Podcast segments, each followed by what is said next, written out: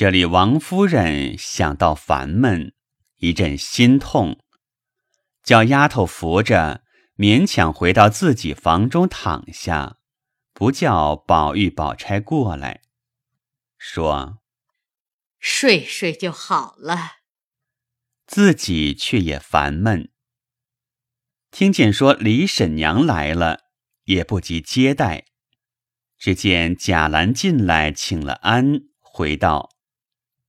今早爷爷那里打发人带了一封书子来，外头小子们传进来的。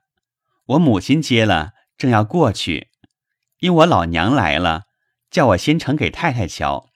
回来我母亲就过来回太太，还说我老娘要过来呢。说着，一面把梳子呈上。王夫人一面接书，一面问道。你老娘来做什么？贾兰道：“我也不知道，我只听见我老娘说，我三爷的婆婆家有什么信儿来了。”王夫人听了，想起来还是前次给甄宝玉说了离启，后来放定下茶，想来此时甄家要娶过门儿。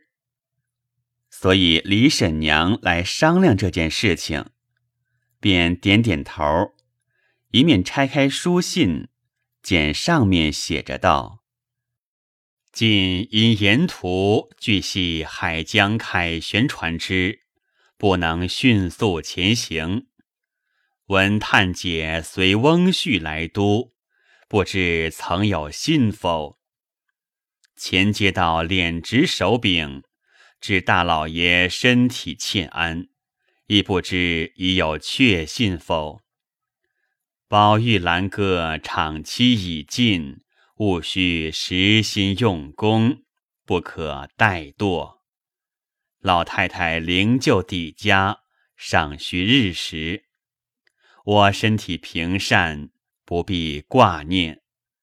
此欲宝玉等知道，月日。手书，容儿令禀。王夫人看了，仍旧递给贾兰，说：“你拿去给你二叔叔瞧瞧，还交给你母亲吧。”正说着，李纨同李婶娘过来请安问好毕，王夫人让了座。李婶娘便将甄家要娶李启的话说了一遍，大家商议了一会儿。李纨因问王夫人道：“老爷的梳子，太太看过了吗？”王夫人道：“看过了。”贾兰便拿着给他母亲瞧。李纨看了道。三姑娘出了门好几年，总没有来，如今要回京了，太太也放了好些心。王夫人道：“我本是心痛，看见探丫头要回来了，心里略好些，只是不知几时才到。”李婶娘便问了贾政在路好。李纨因向贾兰道：“哥儿瞧见了，场期近了，你爷爷惦记的什么似的？你快拿了去给二叔叔瞧去吧。”李婶娘道：“他们爷儿两个又没进过学，怎么能下场呢？”王夫人道：“他爷爷做粮道的起身时。”给他们爷儿两个圆了利剑了。李婶娘点头，贾兰一面拿着梳子出来，来找宝玉。却说宝玉送了王夫人去后，正拿着秋水一篇在那里戏玩。宝钗从里间走出，见他看得得意忘言。便走过来一看，见是这个，心里着实烦闷，细想，他只顾把这些出世离群的话当做一件正经事，终究不妥。看他这种光景，料劝不过来，便坐在宝玉旁边，怔怔的坐着。宝玉见他这般，便道：“你这又是为什么？”宝钗道：“我想，你我既为夫妇，你便是我终身的倚靠，却不在情欲之私。论起荣华富贵，原不过是过眼烟云。但自古圣贤以人品根底为重。”宝玉也没听完，把那本书搁在旁边，微微的笑道：“据你说人品根底，又是什么古圣贤？你可知古圣贤说过‘不失其赤子之心’？那赤子有什么好处？不过是无知无识、无贪无忌。我们生来已陷溺在贪嗔痴爱中。”犹如污泥一般，怎么能跳出这般尘网？如今才晓得“聚散浮生”四字，古人说了，曾不提醒一个。既要讲到人品根底，谁是到那太初一步地位的？宝钗道：“你既说赤子之心，古圣贤原以忠孝。”为赤子之心，并不是顿世离群、无关无系为赤子之心。尧舜禹汤周孔，时刻以救民济世为心。所谓赤子之心，原不过是不忍二字。若你方才所说的忍于抛弃天伦，还成什么道理？宝玉点头笑道：“尧舜不抢朝许，五周不抢夷齐。”宝钗不等他说完，便道：“你这个话一发不是了。古来若都是朝许夷齐，为什么如今人又把尧舜周孔称为圣贤呢？况且……”你自比夷齐，更不成话。伯夷叔齐原是生在殷商末世，有许多难处之事，所以才有托而逃。当此盛世，咱们世受国恩，祖父锦衣玉食。况你自有生以来，自去世的老太太以及老爷太太。视如珍宝，你方才所说，自己想一想，是与不是？宝玉听了也不答言，只有仰头微笑。宝钗因又劝道：“你既理屈词穷，我劝你从此把心收一收，好好的用用功。”但能博得一地，便是从此而止，也不枉天恩祖德了。宝玉点了点头，叹了口气，说道：“一地呢，其实也不是什么难事，倒是你这个从此而止，不枉天恩祖德，却还不离其宗。”宝钗未及答言，袭人过来说道：“刚才二奶奶说的古圣先贤，我们也不懂。我只想着我们这些人从小辛辛苦苦跟着二爷，不知赔了多少小心。论起理来，原该当的，但这二爷也该体谅体谅。况且二奶奶替二爷在老爷太太跟前行了多少孝道。”就是二爷不以夫妻为事，也不可太辜负了人心。至于神仙那一层，更是谎话。谁见过有走到凡间来的神仙呢？哪里来的这么个和尚，说了些混话，二爷就信了真？二爷是读书的人，难道他的话比老爷太太还重吗？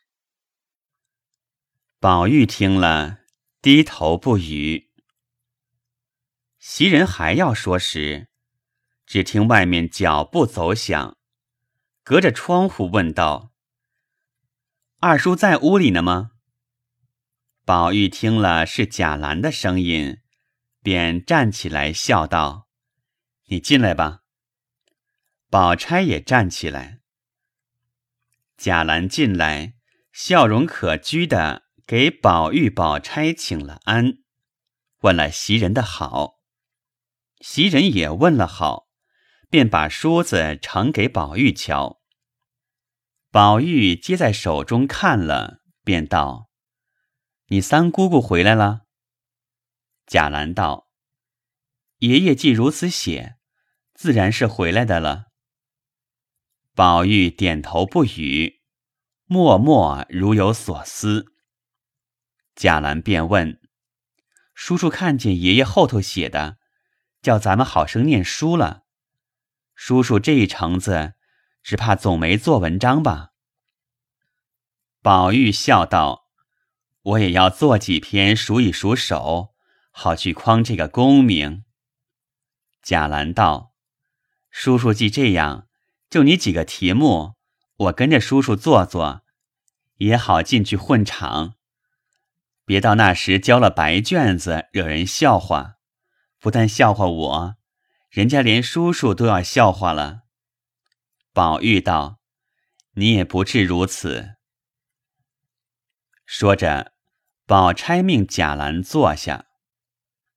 宝玉仍坐在原处，贾兰侧身坐了，两个谈了一会儿文，不觉喜动颜色。宝钗见他爷儿两个谈得高兴，便仍进屋里去了，心中细想：宝玉此时光景，或者醒悟过来了。只是刚才说话，他把那“从此而止”四字单单的许可，这又不知是什么意思了。宝钗上次犹豫。唯有袭人看他爱讲文章，提到下场更有欣然，心里想到：阿弥陀佛，好容易讲四书似的，才讲过来了。这里宝玉和贾兰讲文，婴儿沏过茶来，贾兰站起来接了，又说了一会子下场的规矩。并请甄宝玉在一处的话，宝玉也甚似愿意。一时贾兰回去，便将梳子留给宝玉了。那宝玉拿着梳子，笑嘻嘻走进来，递给麝月收了，便出来将那本《庄子》收了，把几部向来最得意的，如《参同契》《元命包》。五灯会员之类，叫出麝月、秋纹、莺儿等，都搬了，搁在一边。宝钗见他这番举动，甚为罕意，因欲试探他，便笑问道：“不看他倒是正经，但又何必搬开呢？”宝玉道：“如今才明白过来了。”这些书都算不得什么，我还要一火焚之，方为干净。宝钗听了，更欣喜异常。